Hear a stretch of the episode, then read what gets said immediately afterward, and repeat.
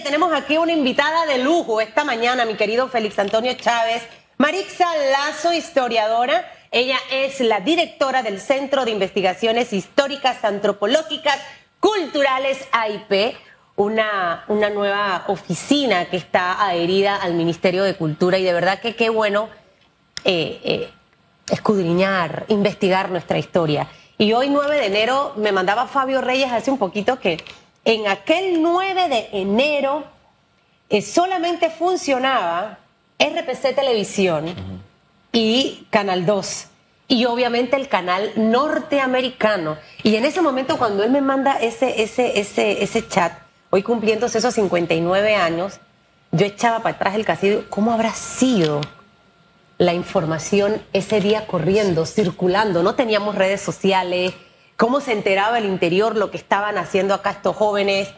Y ese espíritu en realidad eh, que muchos chicos del Instituto Nacional han mantenido a lo largo de nuestra historia y, con mucho respeto siento que se ha ido perdiendo en realidad ese espíritu de, de servir, de lo doy todo por la patria, sin recibir nada a cambio. En esa época el tema del clientelismo y todas esas cosas no estaban. Y lo importantísimo que es que rescatar esas cosas positivas. Eh, Aixa, Marixa. Sí. Y bienvenida, gracias por estar con nosotros. Sí, muy buenos días. Muchas gracias por la invitación. Y empecemos con, con esas dos preguntas, ¿no? Recordemos que existía la radio. Ay, también. Y la radio fue el medio de comunicación más importante de ese momento. Existía en momento. Y había otras radios, entonces eso es bien importante recordar. La gente estaba escuchando. La otra cosa que hay que recordar es que la ciudad de Panamá era mucho más chica. Entonces, el movimiento no entre la zona Santana, el Chorrillo, el Casco Antiguo, todo esto era mucho, era una ciudad más pequeña. Entonces también recordar esa. No había nada de las barriadas de ahora, ese San Miguelito inmenso. Estaban empezando, ¿no? Sí, ya existían, pero no es la ciudad de ahora, es una ciudad mucho más donde la oralidad era más importante. Y la radio, por supuesto, la radio. Pero la otra pregunta es una pregunta que me fascina, porque entender el Instituto Nacional es entender esos muchachos. Y hay cosas que nos deberían inspirar hoy en día, como es el lugar que tenía la educación pública en ese momento. El mejor colegio del país era un colegio público, el Instituto Nacional, donde estaban los mejores profesores del país, estaban allí. Allí se formaron todos los que fueron los negociadores del canal. Allí se formaron los primeros panameños que entraron a la ACP, a la Comisión del Canal, y empezaron la transición. Allí se formaron escuchando historia de Panamá, escuchando, pero además con esa confianza en sí mismos que ir, no sé, si no han visitado el Instituto Nacional, los invito a visitar ese monumento. nunca lo he conocido. Pues vaya. Y sabe algo, vaya. rescato lo que acaba de decir Marixa Félix porque siento que esta debe ser la inspiración del 2024 para los que aspiran a ser presidente de este país. Vamos a devolverle a los panameños la educación que teníamos hace 59 años, porque es cierto lo que acaba de decir. Acá en Panamá, el Instituto David, en Chiriquí yo recuerdo, eh, el Instituto Nacional, perdón, en Chiriquí era el Instituto David, escuelas públicas que tenían los mejores profesores, los, los papás peleaban esos cupos para poder que su hijo estuviera en ese plantel. Y siento que probablemente por eso es que teníamos el resultado que teníamos en ese momento de nuestra juventud, por la manera en la que estábamos formando a nuestros chicos. Claro, ellos estaban empoderados, empoderados por una excelente educación, por saber que eran buenos estudiantes. Yo soy hija de institutor, nieta de institutores, y recuerdo mi papá me contaba el examen de admisión, el miedo de postularnos a ese colegio. Entonces, eh, claro, eso es algo que hay que recordar, ¿no? Esa importancia de la educación pública y de su excelencia en la recuperación del canal. ¿Qué ha pasado que eh, los jóvenes actualmente desconocen la historia y el legado del 9 de enero de 1964? Usted es historiadora, me imagino que está preocupada por esto y tomando en cuenta que recientemente unos chicos en redes sociales, en TikTok, eh, se filmaron, se grabaron y dijeron, bueno, me gradué, pero no sé historia no sé geografía. Usted como historiadora, ¿qué piensa al ver los jóvenes que son el relevo generacional salir de estos planteles educativos eh, desconociendo puntos importantes de la historia? Bueno, Primero que yo veo, esa, es lo, vi ese TikTok y lo que yo veo es una conciencia de algo que les está faltando y una crítica. Eso no es una celebración. Hay gente que lo ha interpretado como una celebración, yo no creo. Entonces ver a los jóvenes que son conscientes de que les falta conocer esas cosas, de alguna manera es una esperanza, ¿no? Pero ¿qué es lo que eh, creo que, no sé, para entender el 9 de enero hay que entender varias cosas. El contexto internacional de la época, hay que entender los antecedentes, ¿no? Porque eso, eso algo de esa manera que cataliza todo. Como hay eventos en la historia que parecen que empiezan con algo pequeño, pero en realidad nos cambian todo el panorama y, y marcan un antes y un después. Pero siempre empiezan con cosas que sucedieron antes y están embarcados en un mundo diferente, ¿no? Entonces, a mí me gustaría pues hablar un poco de esas dos cosas. Y eso es importante lo que acaba de, de mencionar, porque eh, en ese momento el contexto y yo, siempre cuando ves las imágenes, las fotos, los videos, y obviamente yo no era de esa época, pero sí escucho mucho las historias de lo que en ese momento se vivía. Panameños que no podían ingresar a territorio panameño, eh, panameños que eran discriminados, panameños que sentían que se estaban violentando sus derechos. Y hoy en día, ¿qué ocurre en la historia panameña, Marixa? Estamos comprados quizás por clientelismo, preferimos eso que tener una buena educación, una buena salud. Pareciera que estamos como amarrados a eso y esos dos mundos de los que hablas y que creo que en este momento hay que retomar algo de esa gesta de 1964 para inspirar a las nuevas figuras. Y ahí entramos hasta los no jóvenes, porque las personas de 40, 46 como yo, podemos también tomar esa inspiración porque Panamá necesita de mejores cosas. Eh, ir avanzando. Hoy en día está esa, esa oficina de la AIP y así sucesivamente son las cosas que tenemos que seguir haciendo para crecer como país. Claro que sí, y entonces pensando en esos antecedentes, en este país que se unió para eso, hay que pensar qué está pasando. Después de la Segunda Guerra Mundial, empiezan las guerras de independencia en Asia, en África, es un mundo nuevo, ya no se va a aceptar el colonialismo de finales del siglo XIX, principios del siglo XX, ¿no? Y en Panamá los panameños están observando lo que está pasando, ¿no? Entonces empieza en el 47, cuando se quieren mantener, y para los que no saben esa historia, durante la Segunda Guerra Mundial se hace un convenio de bases que permite que hayan bases militares norteamericanas por todo el país. Y se quieren mantener después de la Segunda Guerra Mundial. Y salen los panameños en números enormes en el 47, marchas las mujeres, hubo una marcha de mujeres, hombres, tres días, todos eh, marcharon a la asamblea de ese momento a decir, no aprobamos ese convenio. Entonces ya es una sociedad que está viendo lo que pasa alrededor del mundo y se siente empoderada y dice, no vamos, ese fue el primer paso, ¿no? 47 para entender eso, ¿no? Que no lo recordamos, ¿no? y eso a veces me siento como que quisiéramos tener una historia con pocos protagonistas, en vez de recordar que fuimos todos, muchos de nosotros, juntos los que logramos estas cosas, ¿no? Las mujeres, las maestras, los jóvenes, los estudiantes, los, todos, ¿no? Eh, hicieron eso. Después pasa otra cosa.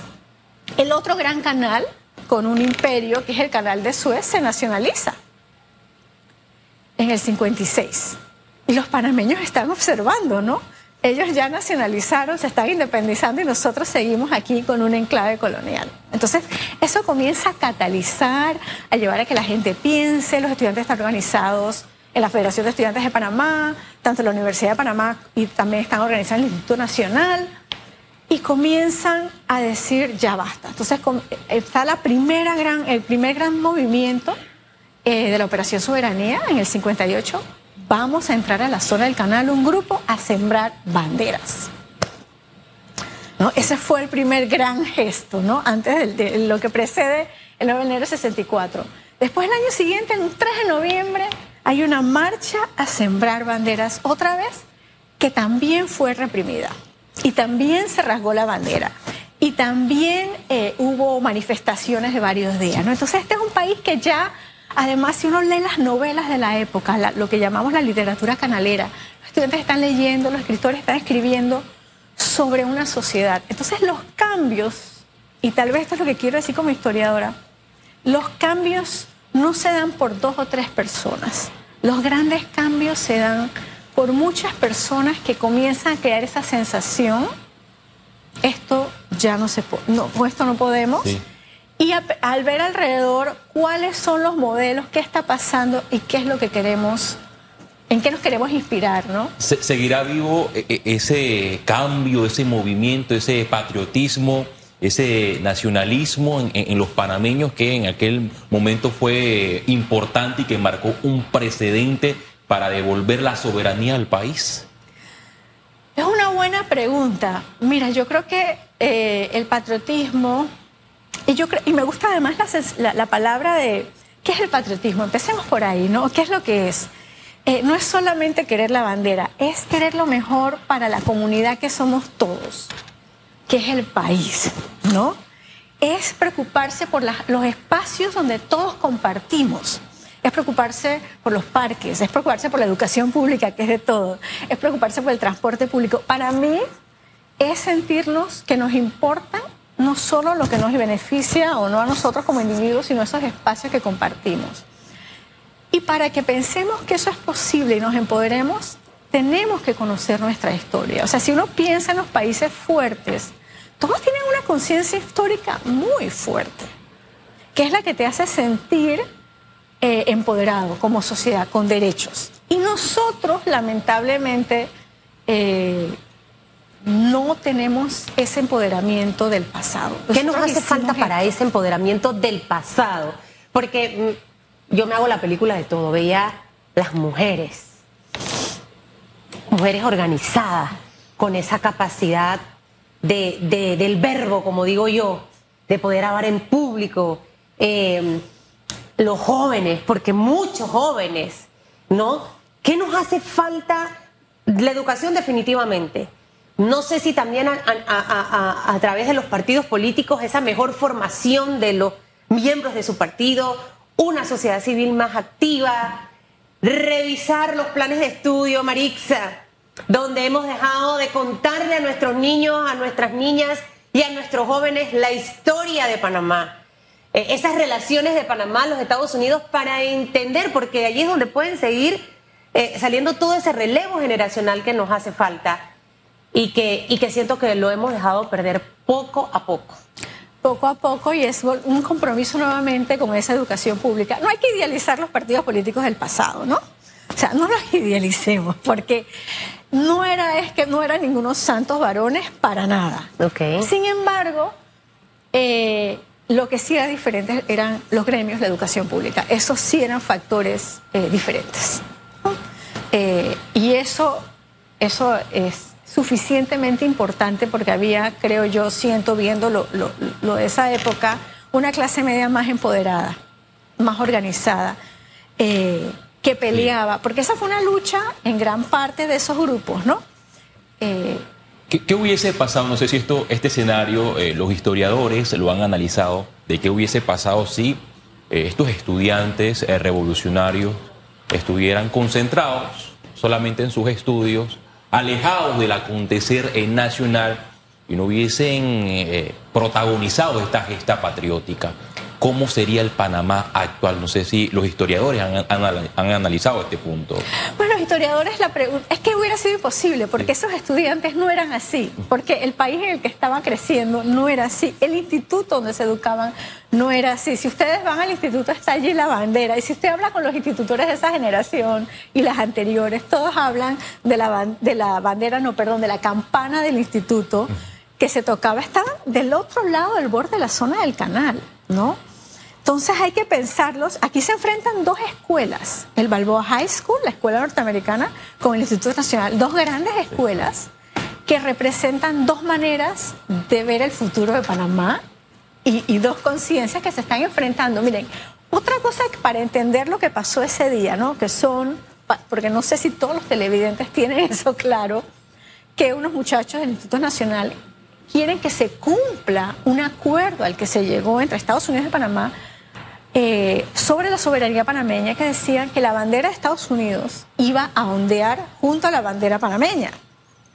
Y como en el Balboa High School no se estaba cumpliendo, salen y se organizan los muchachos institucionales para cruzar la avenida, porque está cerca, y llevar la bandera panameña. Pero para entender eso, cuando uno ve esas imágenes de ese día y ves a los muchachos del instituto rodeados por la policía de la zona, los estudiantes del trabajo con las bravos, con los padres de familia, uno no puede menos que pensar en lo que está pasando en Estados Unidos, en el sur de Estados Unidos, cuando se desegregan las escuelas y los estudiantes negros comienzan a ir a las escuelas blancas y ves a esa niñita que entra por primera vez rodeada de policías norteamericanos del gobierno federal, que es el que está diciendo ustedes tienen que hacerlo y los padres de familia que no quieren. Algo parecido está pasando aquí. Estados Unidos, a nivel del gobierno federal, había dicho vamos a ondear las dos banderas y hay resistencia de la misma sociedad, ¿no? Y ese es el marco internacional que tenemos que entender. Es un momento en que el mundo está cambiando y todo el mundo tiene esa sensación. Y eso es bien importante eh, recordarlo, ¿no? Antes de que, se vaya, ya se nos acabó el tiempo, me gustaría que dejara una reflexión rapidita con un mensaje. Hoy mucha gente está en la playa, está en el río, ¡ah, es libre! Pero se olvidan realmente de lo que pasó un día como hoy. ¿Cuál sería esa reflexión, Marix, usted eh, para la población que nos ve y que también nos escucha. Sí, bueno, algo que no mencionamos y es parte de esta reflexión es que en ese momento el presidente Chiari, a raíz de esto, rompe relaciones con Estados Unidos. El primer país de América Latina en romper relaciones con Estados Unidos. Eso es un paso enorme y de una enorme valentía. Y yo creo que la reflexión es lo que podemos lograr como país, este país chiquito y estratégico que somos nosotros, lo que podemos lograr cuando nos unimos, cuando pensamos en la causa común, eh, podemos lograr algo tan grande como recuperar la zona del canal y el canal de Panamá. Gracias, eh, licenciada Marixa Lazo. Eh, ella es historiadora por esta radiografía que usted ha hecho en el marco de esta gesta patriótica Susan Elisa de Castillo. Y, me quedo con el análisis o con lo que acabas de mencionar, que hoy los panameños debemos estar analizando, conmemorando esta gesta patriótica, pero muchos están desde sus playas Sí, se olvidan de lo que pasó. Creo que ella acaba de decir algo clave. Los cambios los generamos todos. Todos, absolutamente todos. Queremos un cambio, es el momento de generarlos y absolutamente todos. Unas, una clase media alta más empoderada que en su momento estaba, una clase media más empoderada. Y regresemos a dar historia, por favor, como debe ser a los muchachos.